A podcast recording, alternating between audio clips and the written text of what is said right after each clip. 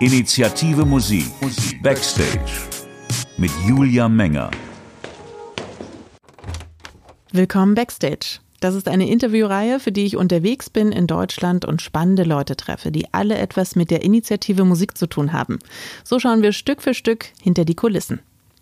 Heute treffen wir den Aufsichtsrat. Neun Menschen sitzen da insgesamt drin. Zwei habe ich mir rausgepickt. Beide sehr interessant und mit eindeutigem Musik-Background. Wie sich das Musikbusiness in den letzten Jahren verändert hat und was das für Bands und Künstler und Künstlerinnen heute bedeutet und warum sie gefördert werden müssen. Das klären wir alles heute. Initiative Musik Backstage. Heute im Gespräch Ralf Weigand und Mark Chung. Ein kleines Hotel in Berlin, das Übergangszuhause des Münchners Ralf Weigand, wenn er in der Stadt ist. Weigand ist Produzent und Komponist, unter anderem verantwortlich für den Sound der Sportfreunde Stiller. Und er ist Aufsichtsratsvorsitzender der GEMA. Ohne Anzug, dafür in Jeans und Sweatshirt, sitzt er mir im Hotelfoyer gegenüber. Und weil er auch im Aufsichtsrat der Initiative Musik ist, scheint er mir sehr geeignet zu sein, mal das große Ganze zu besprechen. Und ich begrüße in Berlin Ralf Weigand, Aufsichtsratsvorsitzende der GEMA. Hallo. Und du bist noch viel mehr natürlich. Du bist äh, Musikproduzent seit vielen Jahren in München eigentlich daheim. Ähm, ist jetzt eine sehr große Frage, aber wie, wie hat sich die Musikszene in den letzten, naja, so 20, 30 Jahren verändert? Was würdest du sagen, sind so die, vielleicht kannst du dir ein paar Punkte rauspicken. Das sind die wirklich großen Fragen. Gleich am Anfang, Schwitz. Wie hat sich die Musikszene entwickelt? Also ich würde mal sagen, es gab eine große Depression natürlich, äh, dieses Zusammenbrechen der Musikindustrie so quasi Anfang des, jetzt, des jetzigen Jahrtausends. Das war schon für alle, die professionell gearbeitet haben, eine harte Nummer, weil man musste sich extrem umstellen. Die Gagen, die bezahlt wurden, alles wurde wahnsinnig viel weniger. Es gab eine richtige Krise. Und das Online hat es auch nicht gerade besser gemacht, weil die Vergütung halt so scheiße ist. Es ist halt sehr wenig, viel weniger Geld im Umlauf sozusagen, als es früher war. Und dadurch muss sich speziell der Mittelstand, der musste sich schon extrem umstellen. Und dann kommt die Digitalisierung dazu. Das heißt, dass auch die Produktionsmittel ganz anders sozusagen verfügbar sind. Das heißt, früher so ein, so ein Hardcore-Produzent, der richtig coole Arbeit gemacht hat, der, der hat wirklich Jahrzehnte eigentlich gebraucht, um so gut zu werden und die ganzen Tools, Bescheid zu wissen, wie man guten Sound macht. Das hat sich total verändert, weil du durch die Plugins und die Computer viel leichter so coole Sounds eigentlich machen kannst. Das heißt, auch diese ganze Szene, Produzenten, Songschreiber, die Rollen haben sich sehr verändert. Du bist Produzent unter anderem für die Sportfreunde Stille gewesen. Das heißt, auch dein Job hat sich, hat er so einen Wandel erfahren oder siehst du das so ein bisschen an dir vorbeiziehen, die, die Entwicklung und sitzt in deinem Studio und machst natürlich den gleichen Job wie, wie früher. Also wir haben, wir haben tatsächlich eins, wir sind eines der letzten richtig großen Studios in München, mit, was weiß ich, mit vielen Aufnahmeräumen und Regien und so. Oldschool, unser Vorbild damals waren die US- und die englischen Studios.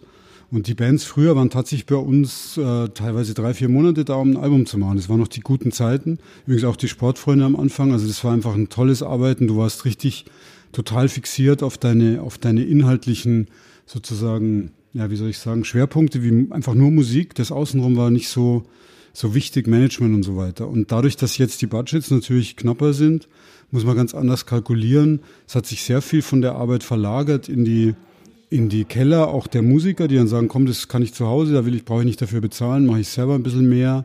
Also Insofern war es schon hart, dass wir unser Studio zum Beispiel aufrechterhalten konnten, aber das hat ganz gut geklappt. Wir haben immer noch gut Arbeit. Allerdings die Art und Weise zu produzieren hat mit der alten nicht mehr so viel zu tun. Es ist wirklich ein anderes Arbeiten. Und wir machen jetzt auch viel so, weil wir sehr viele Leute ernähren müssen mit dem Studio. Wir haben in Berlin auch noch ein kleines Studio. Äh, machen wir viel auch so Hörspiel, äh, Hörbuchproduktion, Podcasts seit neuestem sehr viel. Das heißt, damit auch sozusagen diese Balance mit dem, mit dem Income stimmt, würden wir mit Musik allein es schwerer haben, als wenn wir jetzt auch noch so multimediale Sachen produzieren. Aber der Musikindustrie geht es wieder besser in den letzten Jahren, oder? Hört man.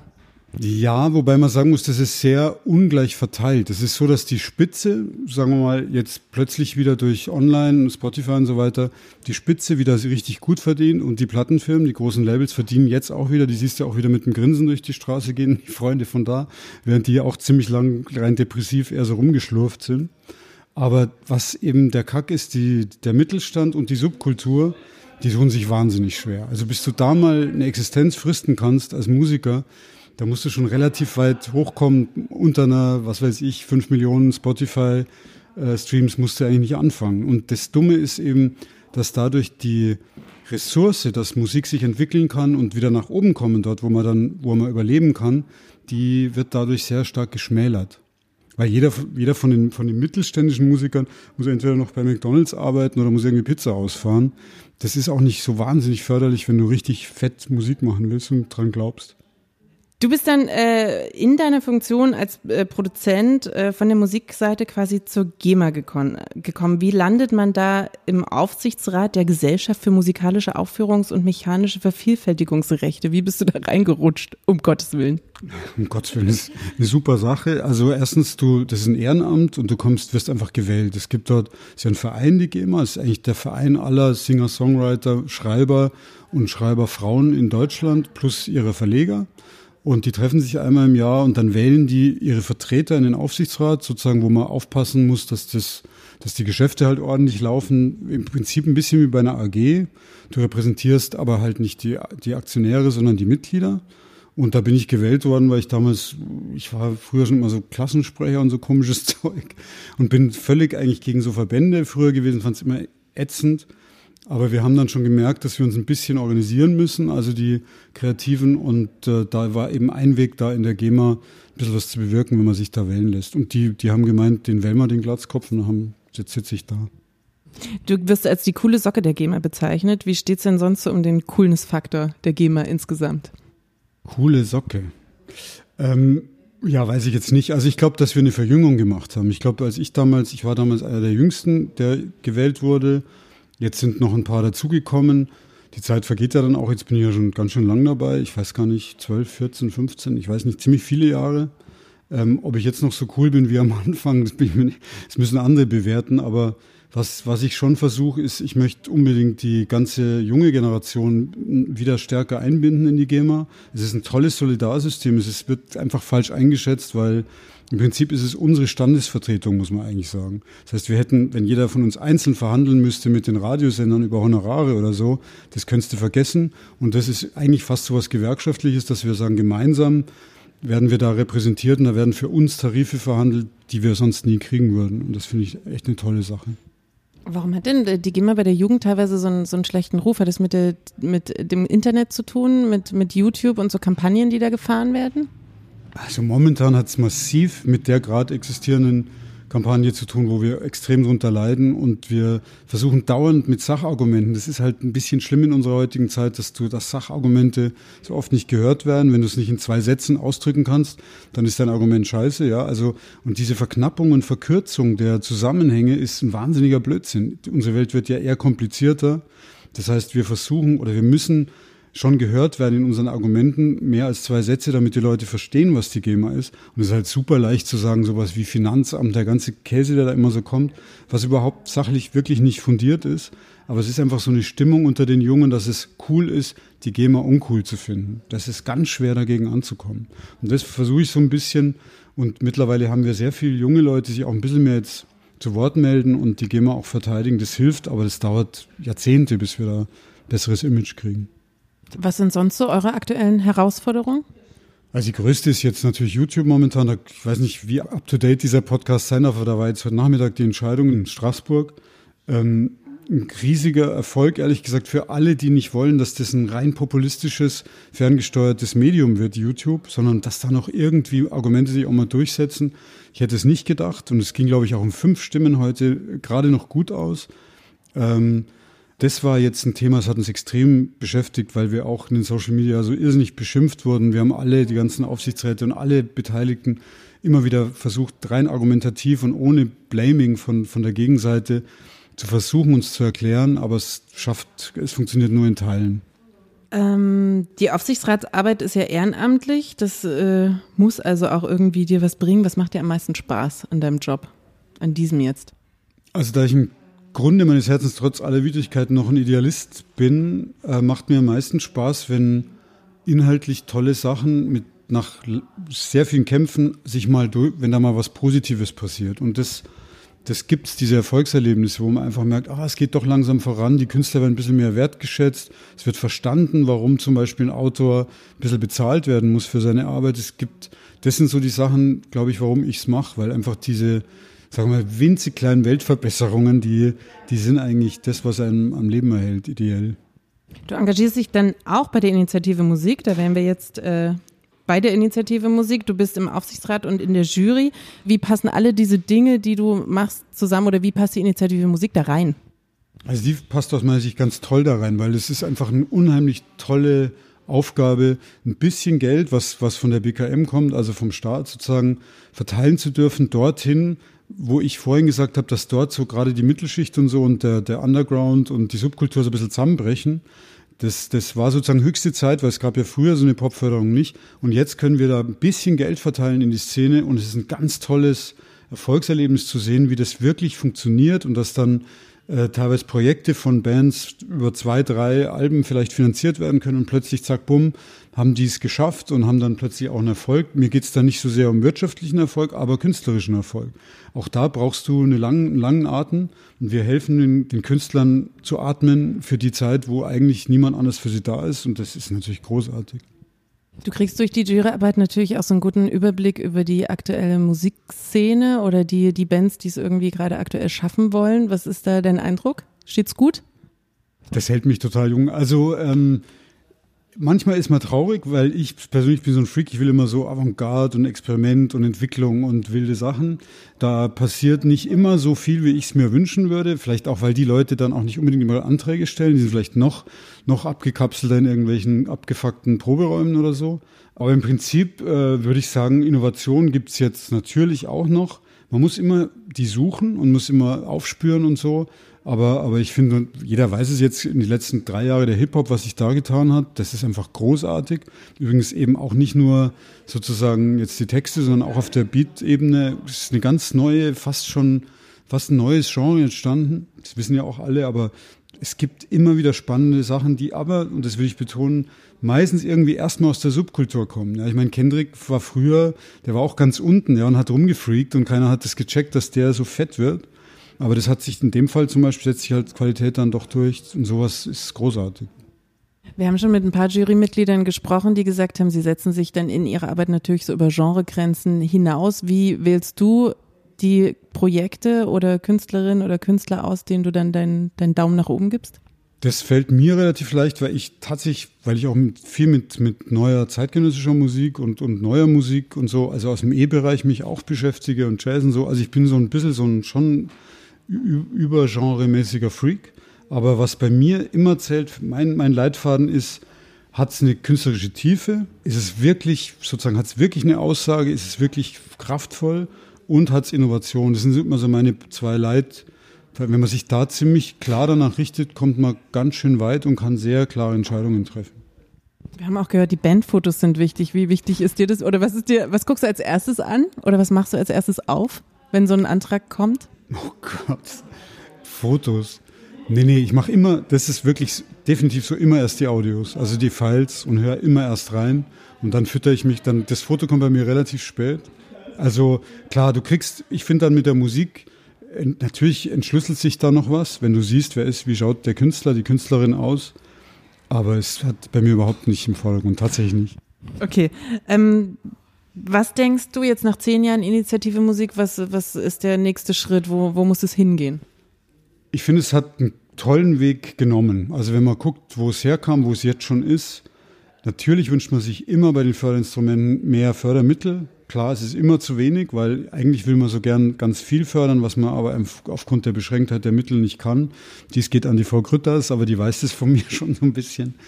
Ähm, also das wäre, dass die Zukunft heißt, es kann noch größer werden, es kann sich noch ausweiten. Aber ich finde tatsächlich, dass die Initiative jetzt gerade, wir haben ja gerade so ein bisschen einen Schritt nach vorne nochmal gemacht, eine ziemliche Vergrößerung noch mit zusätzlichen Projekten, jetzt wirklich toll sich entwickelt hat. Also ich will jetzt eigentlich nicht klagen, es kann immer noch besser gehen, aber es ist eine tolle, auch gut funktionierende äh, Institution. Vielen Dank. Sehr gerne. Ralf Weigand war das, Produzent, Komponist und Aufsichtsratsmitglied der Initiative Musik. Initiative Musik.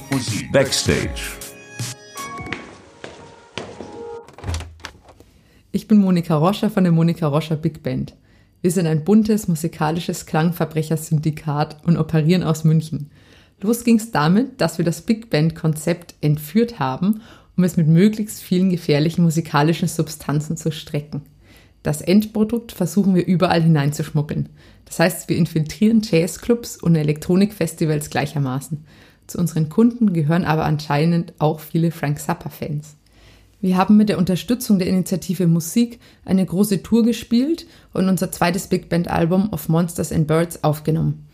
Wir hatten jetzt die finanziellen Mittel, ein musikalisches Endprodukt in einem Reinheitsgrad herzustellen, der vorher nicht möglich war, in einem der weltbesten Klanglabors in Süddeutschland. Über die Tour konnten wir unsere Produkte im großen Stil verchecken und neue Kundschaft gewinnen. Ein paar sind echt süchtig geworden nach dem Zeug. Wir möchten uns bei der Initiative Musik und dem großartigen und immer hilfsbereiten Team herzlich bedanken für die tolle und freundliche Unterstützung. Das hat uns als Band echt weitergebracht. Gut, dass es euch gibt. Danke und Grüße nach München an unseren Überraschungsgast in dieser Folge, Monika Roscher. Was sind das eigentlich für Bands, die sich bei der Initiative Musik um Förderung bewerben? Das weiß Marc Chung, den ich in Berlin Mitte getroffen habe. Er ist Musikverleger, Aufsichtsratsmitglied der Initiative Musik und sitzt auch von Anfang an schon in der Jury. Das heißt, die mehr als 3000 Anträge in den letzten Jahren, die hat er sich alle angeschaut und die Bands angehört. Du bist Aufsichtsratmitglied der Initiative Musik und Jurymitglied in der Bandförderung. Du bist quasi Insider, aber für jeden bedeutet diese Initiative Musik irgendwie ein bisschen was anderes. Deswegen die Frage ganz zum Anfang, was ist es bei dir? Was verbindest du mit der Initiative Musik? Ja, ich, ich habe sogar das Förderprogramm mitentworfen vor vielen Jahren. Ähm, was ich damit verbinde, ist, Frage, die gar nicht so leicht zu beantworten ist, es ist jedenfalls die, äh, soweit ich weiß, einzige und bundesweit funktionierende Förderung von Popmusik. Das verbinde ich wohl mit ihr. Ich, ich verbinde noch eine Menge Erinnerungen und all das, aber das ist was anderes. Darum geht's heute auch. Ähm, 1400 Förderungen in zehn Jahren, das gehört wahrscheinlich zu den Erinnerungen dazu, heißt mehr als 3000 Anträge. Du sitzt in der Jury, ich gehe davon aus, du hast dir das alles angehört, was da reinkam und durchgelesen, alle Konzepte. Du hast deswegen auch den Überblick, wer bewirbt sich denn um die Förderung bei der Initiative Musik? Also ist da ein roter Faden erkennbar? Naja, durch die Vorgabe des Deutschen Bundestags äh, bei der Gründung, dass Rock, Pop und Jazz zu fördern sei, ist äh, die Stilrichtung eigentlich schon mal grob vorgegeben. Äh, kann man sich immer ein bisschen streiten, wo Rock, Pop und Jazz endet und wo da die Grenzen sind, aber es ist vielleicht einfacher festzustellen, was man nicht fördert dort. Das ist dann eben Schlager oder Oper. Gibt sonst irgendwie so einen, so einen roten Faden, was so ähm, vielleicht Entwicklungsstadium der Bands angeht, wo die sich gerade befinden? Naja, natürlich. Also es, es war sowohl bei der Aufgabenstellung ähm, klar, dass es ähm, einen Schwerpunkt geben sollte auf Nachwuchsförderung und einen Schwerpunkt geben sollte auf Themen, die potenziell Exportthemen sein können. Ähm, und es war auch inhaltlich so, dass das Geld wird am dringendsten eigentlich immer im Nachwuchsbereich gebraucht, weil es da am riskantesten ist zu investieren und weil da am wenigsten Geld fließt zunächst mal. Du hast das Exportieren angesprochen. Äh, stehen der Bands im, oder werden der Bands bevorzugt, die Englisch singen, oder ist das schon kein Thema mehr? Hm, das war eigentlich noch nie ein Thema. Es ist noch nicht nachgewiesen, dass man besser exportabel ist, wenn man Englisch singt. Ich sage, Rammstein ist, glaube ich, die im Moment best exportierende deutsche Band und ich glaube, die singen Deutsch. Aber neben Rammstein fällt mir dann auch nicht so viel ein. Ja, das liegt daran, dass nicht so viele deutsche Bands bisher erfolgreich im Export tätig sind. Das liegt aber nicht an der Sprache. Naja, also die Diskussion ist so, so alt wie, wie äh, also äh, nein, ich glaube, es liegt nicht zwingend an der Sprache. Wie gesagt, das widerlegen Rammstein natürlich und ähm, auch Kraftwerk sind nicht unbedingt deshalb international erfolgreich gewesen, weil sie Titel in Englisch gemacht haben. Aber es kann schon helfen natürlich. Also vor allem, wenn die Texte, also was nicht hilft, ist, wenn man Englisch singt, aber so klingt wie eine englische Band. Und es hilft auch nicht, wenn man Englisch singt und die Texte für jeden, der Englisch versteht, nicht so richtig Sinn machen oder keine Emotionen auslösen und so weiter. Texte sind schon sehr wichtig, also im englischsprachigen Ausland noch wichtiger als hier. Aber ich glaube, man kann auch Deutsch singen und das heißt nicht unbedingt, dass man nichts international machen kann.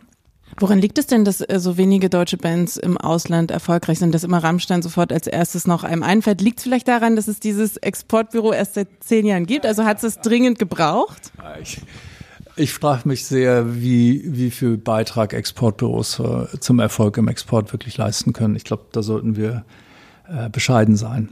weil ähm, die Beispiele, die ich kenne, die funktionieren, ehrlich gesagt, die meisten davon hätten auch ohne Exportbüros funktioniert und fast alle Länder betreiben Exportbüros und probieren und suchen immer neue Wege zu tun. Ich gehöre zu den vielen Leuten im Musikgeschäft, die die zahllosen E-Mails, die von Exportbüros kommen, ungelesen löschen. Das ist leider eine Realität. Insofern ist es richtig, das haben die mittlerweile auch gemerkt und schreiben nicht mehr so viele E-Mails, sondern suchen andere Wege. Aber das also staatliche Unterstützung ist nicht immer ganz unkompliziert in dem Bereich. Ich glaube, es ist trotzdem richtig, dass wir versuchen zu unterstützen. Es gibt ein paar Maßnahmen, die einfach sinnvoll sind. Ich sag mal, eine Tourförderung, weil es immer schwierig ist, äh, Konzerte im Ausland wahrzunehmen, weil das immer mehr Geld kostet, als es einbringt, vor allen Dingen zu Anfang. Also eher die praktischen Dinge funktionieren. Aber ich würde mir nicht einbilden wollen, dass wir mit dem Büro für Exportförderung den Erfolg, den internationalen Erfolg garantieren können. Wir kommen nochmal zum konkreten Ablauf von so einer Förderrunde. Also wie läuft das ab? Einerseits natürlich für Künstlerinnen und Künstler, also vom Antrag bis zur Förderung. Wie viel Zeit muss man da einplanen und wie viel Aufwand? Naja, ich, also ich stelle jetzt selber kaum Anträge. Insofern sollte man da eher mit Künstlern reden, die das machen. Wir haben uns, als wir das Konzept erarbeitet haben, war uns ein sehr wichtiger Punkt, das so niedrigschwellig zugänglich zu machen wie möglich, weil wir haben eben gesehen, dass andere Fördermaßnahmen kaum in Anspruch genommen werden, fast gar nicht. Und haben das deshalb von Anfang an versucht, sehr praxisnah zu konzipieren. Das heißt auch, den Aufwand so gering wie irgend möglich zu halten, Antrag zu stellen. Man kann natürlich nicht Steuergelder vergeben oder beantragen, ohne gewisse Mindestanforderungen zu erfüllen. Man muss schon sagen, was man mit dem Geld machen will. Man muss sagen, wer man ist. Man muss das auch nachweisen. Äh, der Bundesrechnungshof stellt da eine ganze Menge Ansprüche. Da muss man halt den Weg finden. Aber wir haben uns sehr bemüht, das so einfach wie möglich zu machen. Ich glaube, es ist überschaubar. Wir sehen eben auch an der Menge der Anträge, die gestellt werden und was ich auch höre von Antragstellern. Ja, es ist Aufwand. Aber es ist, ähm, also es ist im Verhältnis zu dem, was möglicherweise rauskommt, es ist überschaubar. Ähm, nicht zu vergessen ist, dass der Aufwand äh, vielleicht auch später in der Abrechnung eher liegt, als weil man muss dann auch belegen, was man mit dem Geld gemacht hat. Auch da kommt man nicht dran vorbei.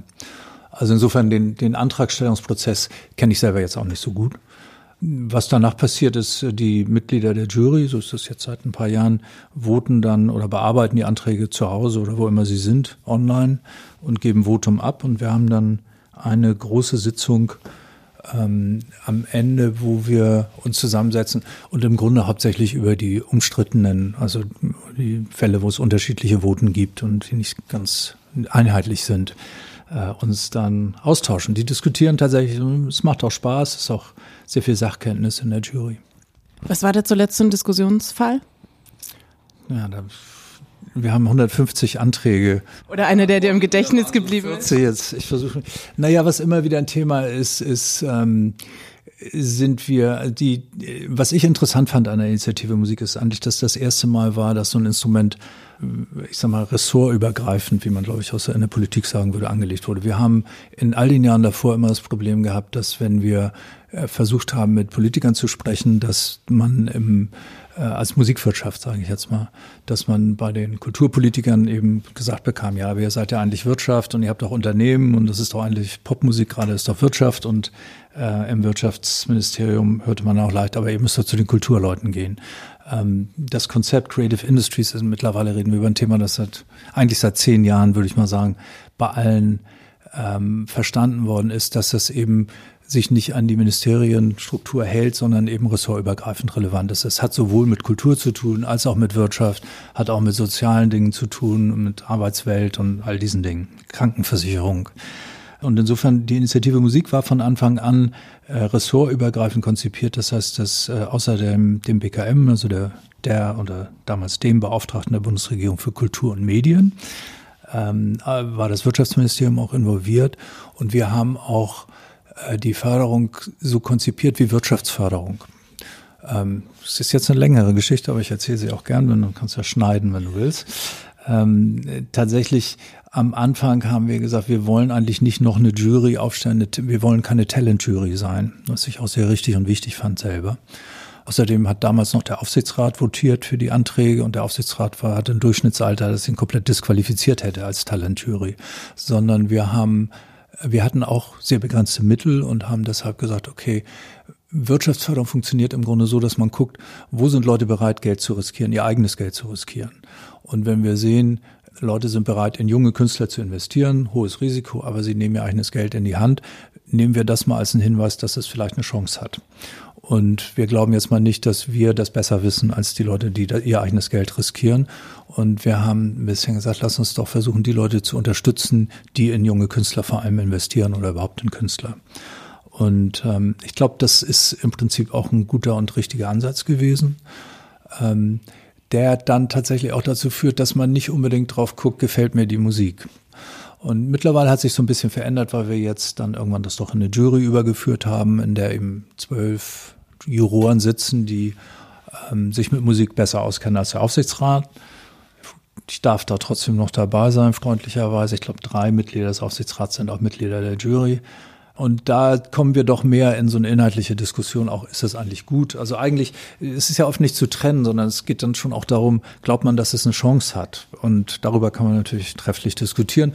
Und dann gibt es natürlich Themen, wo ich sagen würde, die haben absolut eine Chance, aber die gefallen nicht allen. Also ich sag mal, frühere Bands wie Luxuslärm oder Tim Bensko oder also Themen, die absolut erfolgreich, auch wo man sehen konnte, die könnten sehr gut erfolgreich sein, ähm, wo wir dann durchaus diskutieren, wo äh, ich zum Beispiel der Meinung bin, so wie die Initiative Musik konzipiert ist als Wirtschaftsförderung, die eben auch eine Infrastruktur und die Entwicklung von einer Musikwirtschaft, die dann auch eben in riskantere oder in innovativere Themen investieren kann. Dafür braucht man nämlich auch kommerziell erfolgreiche Künstler. Ähm, ich habe zum Beispiel, äh, obwohl trotz meines musikalischen Hintergrunds äh, öfter mal dafür votiert, ähm, kommerziell potente Bands und Künstler zu unterstützen, auch wenn mir die Musik überhaupt nicht gefiel. Hut ab. Für so viel Selbstlosigkeit. Ja, ich meine, ich kann mir selber, was ich mir anhöre, kann ich mir immer noch selber aussuchen. Und beim Antrag, das halte ich aus. Ich wollte gerade sagen, rein organisatorisch, wie machst du das? Schließt du dich ein Wochenende ein und äh, skippst alle CDs durch? Oder nee, es geht, funktioniert online? Also wie, wie machst du das?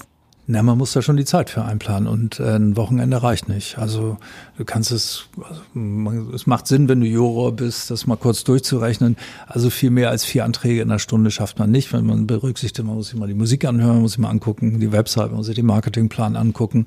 Also vier in der Stunde kommt so hin. Das heißt, wenn du 150 Anträge oder 120 Anträge hatten wir früher öfter mal, da hast du schon 30 Arbeitsstunden, das sind dann so acht Stunden Tag und das, wie viel? Vier volle Tage. Pro Jahr, oder? Nee, wir machen es viermal im Jahr. Also es sind, also es sind, also ich plane zwei Wochenenden, also ich zwei Wochenenden, an denen ich mir nichts vornehme und dann die Abende halte ich auch noch ein bisschen frei und dann geht das. Aber so viel Zeit muss man sich schon nehmen. Dann hast du aber vielleicht auch einen ganz guten Überblick, wie die deutsche Musiklandschaft sich so entwickelt gerade, oder? Das ist tatsächlich, was mir Spaß macht dabei, weil mittlerweile das doch so ist, ähm, also das ist ja die erste Förderung wirklich, die so breit angenommen worden ist und äh, das wird im Moment immer eher mehr, wobei, um auf die Frage ein bisschen zurückzukommen, Tendenzen da drin, wir sehen schon, dass es Bundesländer gibt, in denen das mehr Musiker wissen oder umsetzen. Also ich sage mal Berlin, Hamburg, Nordrhein-Westfalen macht sehr viel oder stellt sehr viele Anträge. Einige Gegenden stellen fast keine. Sachsen-Anhalt, Nürnberg kommt selten was, Bremen, ab und zu mal einer. Wie gesagt, es gibt da sehr große Unterschiede. Aber im Großen und Ganzen ist es doch jetzt so, und das, das finde ich natürlich selbst ganz interessant, für mich auch beruflich interessant, dass man doch so einen Querschnitt kriegt von was sind so an, was ist an Projekten gerade so unterwegs und wer stellt da Anträge. Und was ist so, ein, so einer, einer der Trends, die du erkennen kannst? Wird's rockiger, wird's softer, wird's äh, schlageresker, wird's härter? Ich, ich, ich habe ein ich habe ein kritisches Verhältnis zu Trendforschern, aber äh, ich, ich finde ja viel, Vielfalt eine sehr gute Sache in Musik, sehr unterschiedliche Musik und äh, sie ist weiterhin sehr unterschiedlich. Ich glaube, die Trends sind dann nochmal eine andere Sache. Ich glaube, ich habe gehört, deutscher Hip-Hop läuft gerade ganz gut. Cloud, Cloud Rap. Habe ich gehört. Ähm, du hast ja ein eigenes Label auch. Was passiert denn, wenn sich ein Act von deinem Label bewirbt? Ja. Das ist ja ein Interessenkonflikt. Ja, absolut. Äh, ich ich habe kein Label zum Glück. Ich habe vermieden all die, all die Jahre Label. Der Freibank ist ein Verlag. Viel einfacher.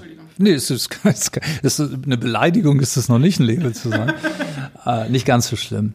Aber na ganz klar, also äh, ja, enthalte ich mich dann beim Voting und ich verlasse den Raum, wenn der Antrag diskutiert wird. Das machen wir alle so und das gehört sich auch so. Wie kommen deine Bands durch ohne dich? das entscheiden die anderen Juroren dann ohne mich halt. Manche kommen durch, manche kommen nicht durch, so wie es ist. Also das ist die Initiative ist wie gesagt, also aus, aus meiner Sicht sollte sie es auch nicht so sein. Das soll jetzt nicht noch eine reine Talent-Jury sein, die sagt, ja, das finden wir jetzt ganz cool und dufte, sondern wenn ein Projekt Hand und Fuß hat, wenn man sieht, die Leute wissen, was sie tun, wenn sie selber Geld in die Hand nehmen, sind es eine Menge Gründe, die dafür sprechen. Wenn es okay, wenn es wirklich was ist, wo man denkt, okay, das gibt's jetzt schon so oft und besser, okay, dann würde ich auch sagen, muss man das nicht fördern, aber ähm, ähm, wie gesagt, das entscheidet die Jury und wenn der Antrag gut ist, sind die Chancen eigentlich auch relativ gut. Also gut im Sinne von schlüssig. Du bist stellvertretender Vorstandsvorsitzender des VUT, richtig, oder? Stimmt das? Äh, ich, ja, das ist mein, das ist mein Berufstipp eigentlich. Ich war sechs Jahre Vorstandsvorsitzender. Ich habe jetzt entdeckt, stellvertretender Vorstandsvorsitzender viel besser. Muss man nicht überall hingehen, kann aber machen, was man möchte. Merke ich mir. Ähm, Gerade im Hinblick auf Indie-Labels, was bringt, was bringt denn diese Förderung der deutschen Musiklandschaft in der Hinsicht? Also du hast schon gesagt, du wurdest natürlich auch mal gerne für Sachen, die kommerziell erfolgreich werden könnten, aber nicht nur. Heißt, nicht nur. heißt es vielleicht, dass auch die, die Indie-Landschaft wieder so ein bisschen diverser und besser vertreten ist? Naja, es heißt vor allen Dingen, also wir haben es wird ja gerade alles ein bisschen besser in der Musikwirtschaft, ein bisschen. Aber gegründet haben wir, ist glaube ich gestartet so 2007 oder 2008 so rum. Äh, das war eine Zeit, äh, in der es Labels wirklich extrem schlecht ging. Also weil die Verwertung von Musikaufnahmen durch Dinge, von denen man jetzt nur noch so hört, so Piraterie gab es mal früher, das ist ja quasi erledigt. Ja, also, also es war schwierig für Labels und Labels haben ähm, haben extrem wenig Geld verdient und äh, vor allem dann eben auch sehr wenig investiert. Ähm, und vor allem waren auch tatsächlich gerade Investitionen in innovative und, ähm, und neue Projekte waren objektiv eigentlich ökonomisch gar nicht mehr zu rechtfertigen, weil die Risiken, dass es nicht klappt, immer sehr hoch sind und bei sowas besonders hoch. Und wenn es innovativ ist, es gibt Ausnahmen, aber sehr wenige. In der Regel, wenn es wenn es bahnbrechend und neu ist, muss man auch davon ausgehen, es wird eine Weile dauern, bis es so viele Leute mögen oder erreicht hat, dass das sich rechnet.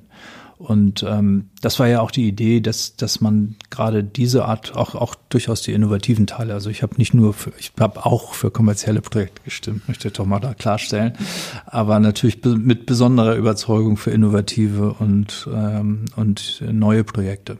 Aber was es natürlich getan hat, es hat einfach die, die finanzielle Situation gerade bei der Investition in junge Künstler erleichtert. Ähm, wir zahlen ja, wir haben ja gar nicht genug Geld gehabt, um da alles zu übernehmen. Das wird auch nie, dafür hätten die Mittel nie ausgereicht.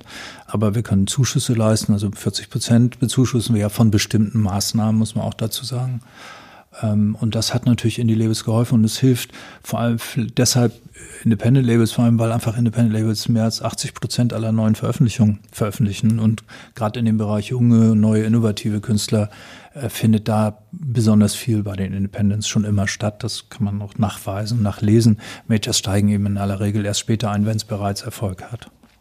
Du sagst, äh, das hat, das verbessert sich langsam alles wieder. Ist es generell eine gute Zeit für junge Künstlerinnen und Künstler und Bands? Schwierige Frage. Ähm, ich bin ja Optimist, insofern ist immer eine gute Zeit eigentlich. Aber ähm, ja, natürlich, also was sich verbessert ist, das, das sind die einfachen Zahlen. Die Einnahmen in, für Musikaufnahmen sind wieder besser geworden. Wir haben, können uns wirklich nicht beschweren oder wollen uns auch sicherlich nicht beschweren. Wir haben seit drei, vier Jahren in den meisten Ländern wieder Wachstum. Jetzt stagniert es gerade ein bisschen in Deutschland wieder.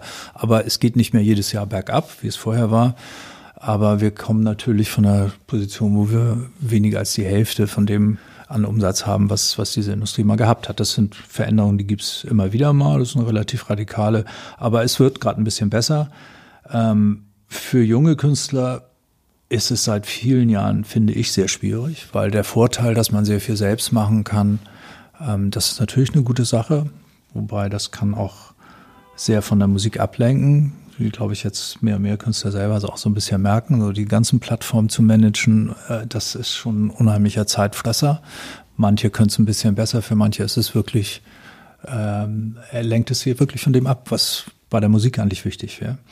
Aber ähm, der Vorteil, das selbst machen zu können, ist natürlich, dass man auch in, eine, in einem riesigen Meer von Veröffentlichungen von Millionen von anderen Künstlern schwimmt, die es auch alle selbst machen können und es nicht leichter geworden ist, sich da durchzusetzen. Du bist auch Musiker oder warst Musiker? Gewesen. Ich weiß nicht, wie du es beschreibst. Nee, das mache ich jetzt nicht. Du warst Bassist bei den einstürzenden Neubauten. Gleich zu Beginn, kurz nach der Gründung, hätten sich die einstürzenden Neubauten nicht 1980, sondern 2019 gegründet.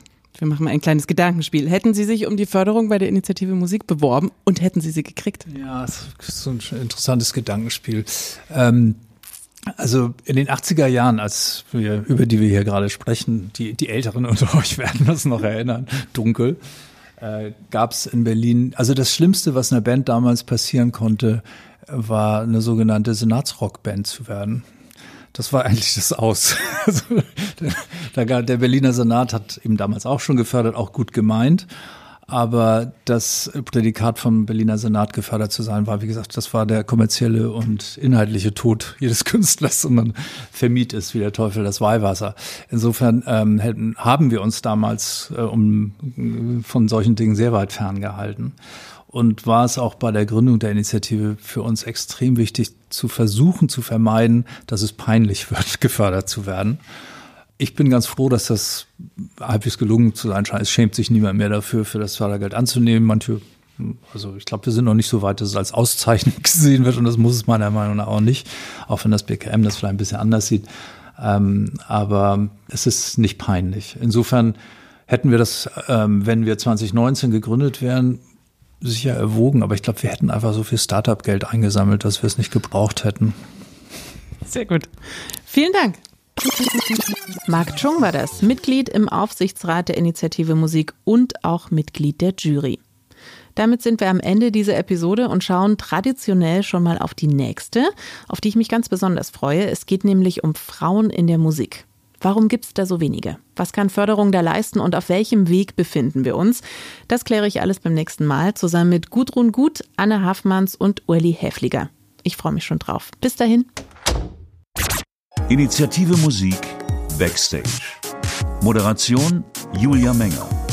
Konzept und Projektmanagement Jens Quandt und Michael Wallis. Audiodesign und Produktion Jens Quandt. Coverdesign Christina Wedel. In dieser Episode mit freundlicher Unterstützung von Joe Cialo und Jennifer Michaelis von Air Force One Records in Berlin. Initiative Musik Backstage ist eine Produktion der Initiative Musik G GmbH, gefördert durch die Beauftragte der Bundesregierung für Kultur und Medien BKM sowie die Gesellschaft für Leistungsschutzrechte GVL. Weitere Informationen unter initiative-musik.de